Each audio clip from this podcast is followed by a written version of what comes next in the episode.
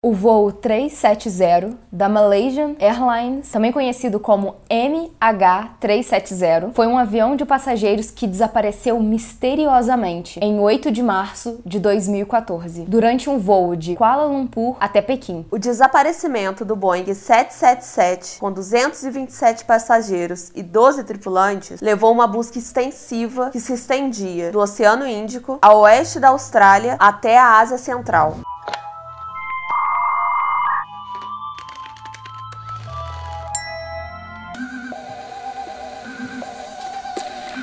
Bem-vindos ao Bu. E outras coisas. Eu sou a Mia. Eu sou a Cibele. Oi! Oi! Muito obrigada a todos que estão apoiando o canal, que estão seguindo a gente. Bem-vindos aos novos e obrigado por quem está seguindo a gente desde lá do início. Sim, e vou aproveitar para dar o recadinho de sempre. A gente tem duas plataformas de apoio, que é o Apoice e o PicPay. Se você quiser, se você puder, se você gostar muito do nosso trabalho, por favor, considere apoiar o Bu. E agora a gente tem o Seja Membro aqui na plataforma do YouTube. Se você quiser ter umas figurinhas engraçadinhas e exclusivas, é só se tornar membro, tá bom? Se quiser conversar com a gente, é só entrar em contato pelas redes sociais que a gente, ó, responde todo mundo. Vamos lá para nossa teoria de hoje? E ouvindo qualquer barulho, gente, é Ofélia. Que é muito no caso.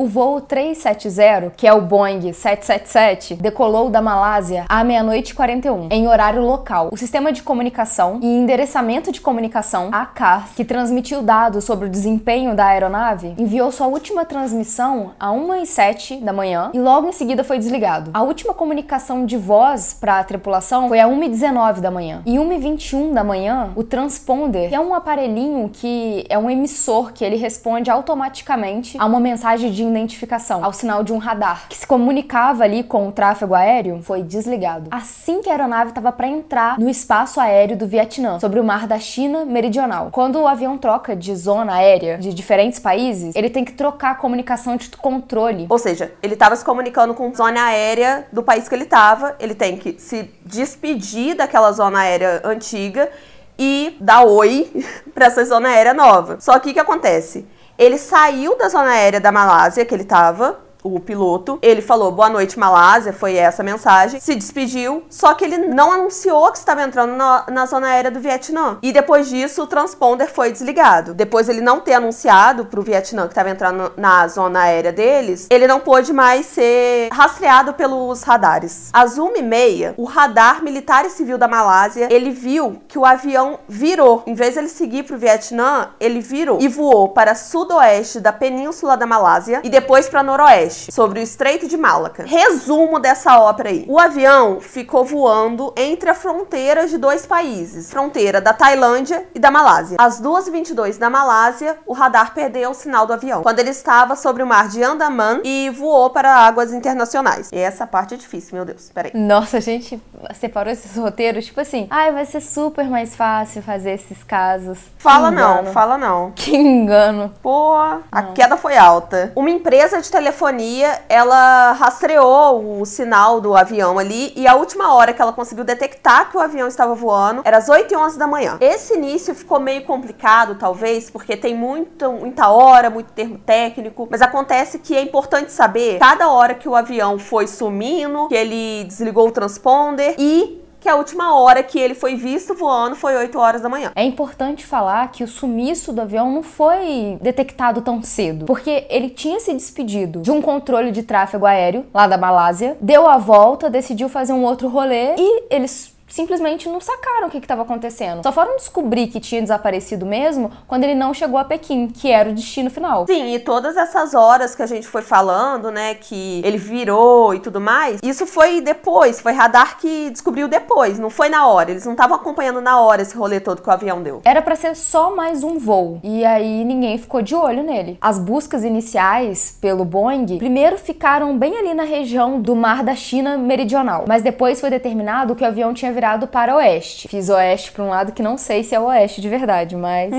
entendo que ele se moveu. E isso foi logo após o cara desligar ou ser desligado ou ter alguma falha no transponder. Daí para frente, os esforços iam ser focados em outro lugar, que seria no Estreito de Malaca e o Mar de Andaman. O contato com aquela empresa de telefone, a Imasart, só foi divulgado no dia 15 de março, ou seja, uma semana depois do desaparecimento do avião. Foi feita então uma análise do satélite dessa empresa, mas o sinal não conseguiu localizar o avião com precisão. Mas foi determinado que o avião deveria estar em qualquer um desses dois pontos. Um deles seria o sul de Java até o Oceano Índico e o outro no Vietnã até o Turquemenistão até o Tur Turquemene Turquenemequistão até o Turquemenistão. Não, ainda tem um nomezinho aqui de alguém para eu falar que também vai ser um espirro. Tanak, Janjanak, vai ser assim que eu vou falar. No dia 24 de março, o primeiro-ministro da Malásia, o Najib Razak, anunciou que com base nas análises, tá, anunciou que Nas análises.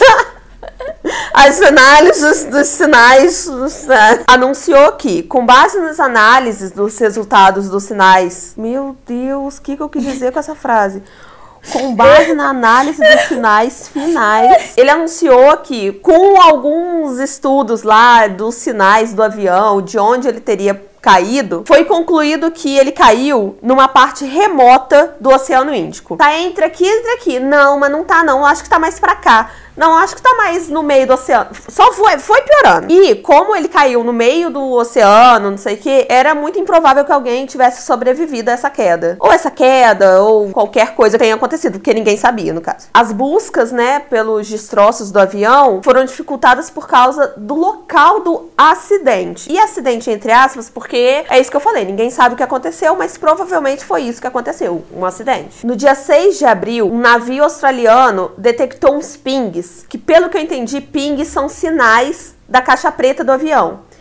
Então imaginaram que esses pings poderia ser da caixa preta do Boeing 777 da Malaysia Airlines. Então eles começaram a investigar. Toda vez que fala 777, eu sempre acho que eu tô falando 777 sem fim. E aí eu sempre repito pra ter 777. certeza que eu tô contando os três sets. Foi feita, além disso, uma análise naqueles sinais que aquela empresa de telefonia tinha encontrado e tinha ainda um sinal parcial do avião às 8h19 que batia com esse lugar que foram encontrados os sinais pings. Os sinais pings que foram encontrados, né, no dia 8 de abril. Se os sinais eram do voo 370, o gravador do voo provavelmente estava com a bateria para acabar. Mais buscas foram realizadas e dessa vez com um submarino robótico, que é um tipo de submarino sem tripulação. No entanto, a área que esses pings iam aparecendo é tipo assim, enorme. Tava tudo meio que espalhado. O submarino não encontrou detritos e testes identificaram que um cabo defeituoso no equipamento acústico talvez estivesse reproduzindo esses pings. Pelo que eu entendi, foi o cabo no navio que deu um problema ali, produziu esse- esses pings. Então poderia não ser da, Da do. Boeing 777. Provavelmente É. Ele mesmo talvez estivesse produzindo os próprios pings. É. Ou seja, mais uma busca que foi em vão, porém é sempre necessário dar aquele cuidado. Por mais que a gente ache que uma busca é em vão porque não encontraram nada, na verdade ela era necessária para deixar todo mundo claro, todo mundo consciente de que, bom, aquela área ali já pode ser cortada. Não, até porque vai que, né? É, e é sempre isso, vai que. O primeiro pedaço do avião foi encontrado no dia 29 de julho de 2015, quando um flaperon, é flaperon mesmo? Deve ser, amor. Eu não sabia nem que essa parte tinha nome. quando um flaperon direito foi encontrado. Que é aquele pedacinho da asa que fica abrindo e fechando, sabe? Ele foi encontrado numa praia a cerca de 3.700 quilômetros a oeste da área do Oceano Índico. Um estudo feito nessa parte do avião e um pedaço do retalho da asa direita que tinha sido encontrado na Tanzânia mostrava que o avião não tinha passado por uma descida controlada, ou seja, ele não tinha sido preparado para o pouso na água. Foram encontradas apenas cinco partes do Boeing 777. E os pedaços dos detritos, onde eles foram encontrados, foram usados para fazer tipo um mapa de onde esse avião poderia estar. E era tudo ali no Oceano Índico. Porém, as buscas foram interrompidas em janeiro de 2017. Uma empresa americana, a Ocean Infinity, ela recebeu uma autorização do governo para poder continuar buscando até maio de 2017. Aí quando chegou maio, mais uma vez as buscas foram interrompidas. Em julho de 2018, o governo da Malásia soltou um relatório sobre o desaparecimento do Malaysia Airlines. O mau funcionamento mecânico, né, que foi alguma falha e tudo mais, foi considerado improvável. E o relatório dizia que a mudança na trajetória do voo provavelmente resultou nas entradas manuais, mas até hoje não conseguiram descobrir por que o voo 370 da Malaysia Airlines desapareceu. Agora, meus amores, a gente começa a entrar nas teorias. Vou até me ajeitar aqui, e tudo pau. Como não encontraram nada sólido para descobrir o que, que aconteceu com esse avião, as pessoas começam a especular, né? Começa a surgir um monte de teorias, porque ninguém consegue sossegar. Nas próximas semanas ali que o voo desapareceu, já começou o povo a especular que talvez poderia ter sido falha mecânica, e tinha gente que falava até que era suicídio do piloto. Como teve perda no sinal, teve algumas pessoas que especularam sequestro. Mas sequestro é meio difícil porque ninguém se pronunciou nada dentro do avião. Mas também não se sabe, né? A gente não tava lá dentro. Essa é a questão, a gente não tava lá dentro, não tem como saber o que aconteceu. E daí que surgem essas, todas essas teorias e todas essas especulações sobre o que, que pode ter acontecido. Agora a gente vai listar as principais teorias sobre esse voo. A principal teoria, que é a mais aceita também pelos conspiradores, é que tenha sido um homicídio seguido de suicídio. Nessa teoria, o piloto Zahari Hamed Shah, de 57 anos, teria abatido ou deixado inconsciente o seu copiloto. E aí ele teria despressurizado a cabine dos passageiros, quer dizer, deixando todo mundo ali sem ar, matando todo mundo. E aí ele teria pilotado até acabar o combustível e seria o suicídio dele. Vários pontos dessa teoria fazem sentido, porque poderia ter acontecido mesmo, era provável até, principalmente pelos horários e tudo mais. Afinal, o piloto poderia sim ter abatido o copiloto ou desmaiado ele de alguma forma, poderia ter tirado o oxigênio de toda a tripulação e ter ter pilotado até acabar o combustível. E a mudança de rota do avião reforça muito isso, porque parece que foi uma, um ato pensado do piloto. E a aeronave passaria ali perto da cidade natal dele. Talvez isso poderia ter sido interpretado como uma forma de se despedir da cidade dele ou coisa do tipo. Um outro ponto é que o piloto fez uma rota muito parecida com a rota que o MH370 em um simulador de voo. Semanas atrás, antes de tudo isso ter acontecido, ele já tinha feito mais ou menos essa rota antes, simulando aquele voo. Então, fica aí essa teoria, realmente traz uma pulguinha atrás da orelha. Além disso, o piloto também estaria passando por problemas pessoais. Um piloto ali que era bem próximo do Zahari disse que ele estava tendo problemas para superar a perda da esposa. Ele estava tendo problemas ali com a esposa, e isso estava atingindo muito ele. E ele também estava tendo problemas com, no caso, amante, que ele tinha amante e não estava querendo se separar da esposa. Basicamente é isso, ele estava com a cabeça cheia com que dilema, nossa senhora, né? Com nossa, tadinho. Ele estava com a cabeça cheia porque ele estava com problemas conjugais, traindo, né, meu anjo. E analisaram também os posts dele na internet. Em um dia, ele fez mais ou menos 100 posts criticando o governo. E assim, beleza, criticar o governo, ok. Mas ele levou um tempo para fazer 100 posts criticando o governo em um dia, sabe? É muita vontade de criticar, muita revolta, eu acho. E a família dele já tinha afirmado que ele não estava muito emocionalmente estável. Só que tudo isso é bem triste até de especular, porque ele ainda tem família e é sim, uma acusação sim. muito grave, né? Outra teoria levantada é que o avião poderia ter sido sequestrado, porém não pelo piloto. Dois iranianos embarcaram nesse voo com passaportes roubados. Eles estavam tentando fugir do país. Eles não seriam os terroristas que sequestraram o avião, mas esse fato dá margem pra gente especular que tinha uma falha enorme de segurança no voo. Outra teoria é que o avião teria passado por uma base militar americana e aí teria sido abatido porque os americanos confundiram com o ataque. E tudo isso de não acharem o, o resto do avião e tudo mais era para encobertar a falha americana. O que é uma teoria que vai surgir com qualquer coisa. Mas por via das dúvidas sempre criam ali essa teoria que já encaixa. É porque, assim, se for, é foi. só pra resguardar. Se der pra botar essa teoria aí, a gente já coloca, já tá bom. Uma outra teoria tá ligado à família Rothschild Rothschild, que é uma família muito antiga, muito rica e muito poderosa. Que eu nunca ouvi falar. Eu nunca ouvi falar, no caso. Pra você ver como eu estou por dentro das famílias poderosas e ricas. Quatro dias depois do voo 370 da Malaysia Airlines, uma patente foi aprovada pelo escritório de patentes. Dos cinco titulares dessa patente, quatro eram chineses e a outra parte dessa patente pertencia à empresa Freescale Semiconductor. As patentes são divididas de 20% para cada um, ou seja, cinco partes dessa patente, 100%. Então, se uma pessoa morre, aquela parte é dividida pelos outros quatro. Se todos os quatro morrem, uma pessoa só fica com a patente inteira. Basicamente isso. Aí essa teoria diz que os quatro chineses que dividiam essa patente com a Freescale Semiconductor estariam nesse voo e ele seria programado para sumir, desaparecer para que a patente inteira ficasse com a Freescale Semiconductor. E o titular da patente da Freescale seria o Jacob Rothschild. Mas assim, isso é muito uma teoria da conspiração de colocar pessoas importantes, né, pessoas ricas, comandando tudo com dinheiro. Porque o que, que acontece? Primeiro que o nome dos quatro chineses que são titulares dessa patente não estariam no voo da Malaysia Airlines. Mas aí as pessoas refutam falando, não, mas pode ser erro de tradução porque é um nome chinês e tudo mais. Acho difícil, mas ok. Mas um outro ponto também que refuta essa teoria é que a patente não era tão importante assim, ela não valia milhões, não teria para que sumir com o voo, causar todo esse burburinho, toda essa especulação, porque assim, sinceramente, se some um voo inteiro, velho, some toda uma tripulação, o pessoal vai questionar, não faria sentido gastar dinheiro, tempo e olha que planejamento, né? Para quê?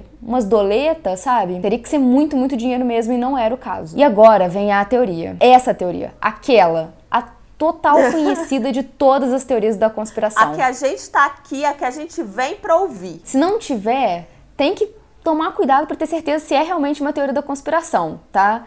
Porque quando a gente não fala que tem ET, você pode ter certeza. Tem uma, alguma, alguém tá falando que tem, entendeu? A gente não falou em centralha de ET. Suspeitem, tá? Suspeitem. Suspeitem.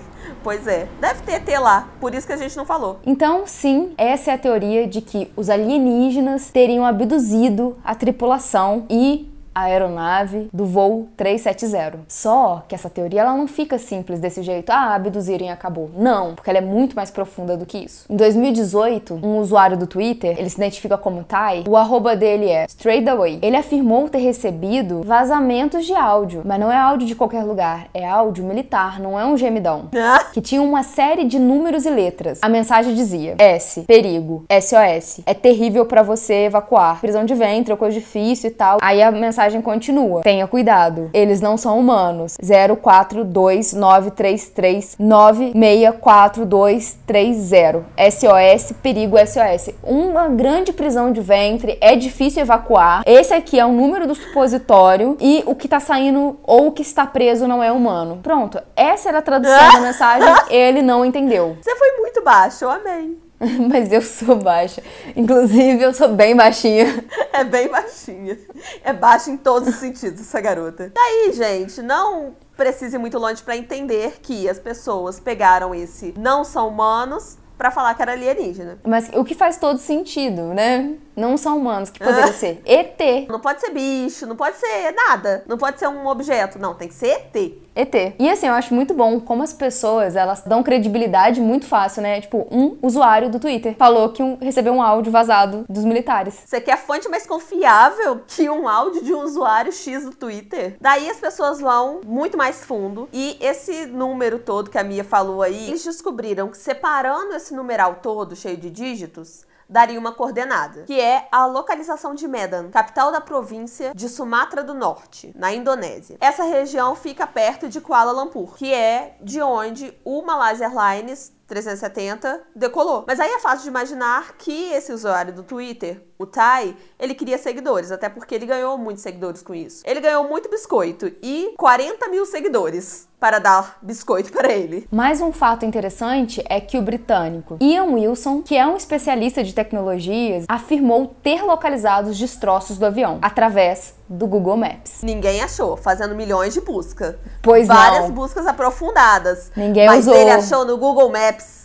Ninguém usou a ferramenta direito. Isso tudo foi depois dele ter ficado ali mexendo no Google Maps e ter achado uma mancha branca em formato de uma aeronave na região de uma floresta do Camboja. E quando a gente joga no Google, no Google Maps, dá realmente para ver essa mancha branca. Só que isso não prova nada além de que é uma mancha branca que parece um avião e não sei como ele achou que isso podia confirmar que era exatamente aquele avião. Porém, é, gente, pode ser qualquer avião, gente. E pode, pode ser, ser necessariamente avião. avião nenhum. Você vai chegando lá é uma mesa feita para um ritual tipo Midsummer.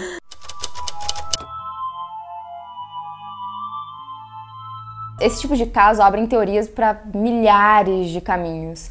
É tipo o Triângulo das Bermudas e tudo mais. Tem um bilhão de teorias sobre esse caso, vocês podem pesquisar, que vai chegar um ponto que você vai ficar assim, gente, é louça, bora lavar, porque você fica pensando por que tanta coisa. Só que esse voo, ele envolveu pessoas importantes, pessoas famosas. Ele realmente foi um grande burburinho. A gente trouxe aqui as melhores, entre aspas, teorias, que a gente achou que uhum. tanto tinha mais credibilidade quanto eram mais idiotas, tá bom? Eu espero que vocês tenham gostado do episódio de hoje. É isso, gente. A gente vai se vendo por aí. E a gente quer saber o que, que vocês acham também. Eu quero que vocês comentem aqui qual teoria que vocês acreditam mais que aconteceu com MH370. E eu espero que vocês perdoem a gente pelos barulhos, porque provavelmente vai ter. É isso. Ah, uh! Salve a hashtag Bu rumo a 10k, Quinta Bu e Bu e outras coisas. Segue a gente nas redes sociais. Quinta-feira que vem a gente tá aqui de novo com outro vídeo sobre teorias, mas durante a semana a gente tem vários conteúdos. Terça a gente tem podcast, quinta vídeo, sexta podcast. E vira e mexe a gente solta uma coisa ou outra diferente. Esse é o nosso esquema durante a quarentena e depois a gente vai vendo como é que a gente vai se adaptando, tá bom? Eu espero que vocês estejam em casa super aconchegantezinhos. Eu espero que vocês tenham se divertido. Eu espero que tenham tido um ótimo ótimo dia e que vocês voltem e fiquem com a gente, tá bom? Tchau! Tchau, gente. Um beijo.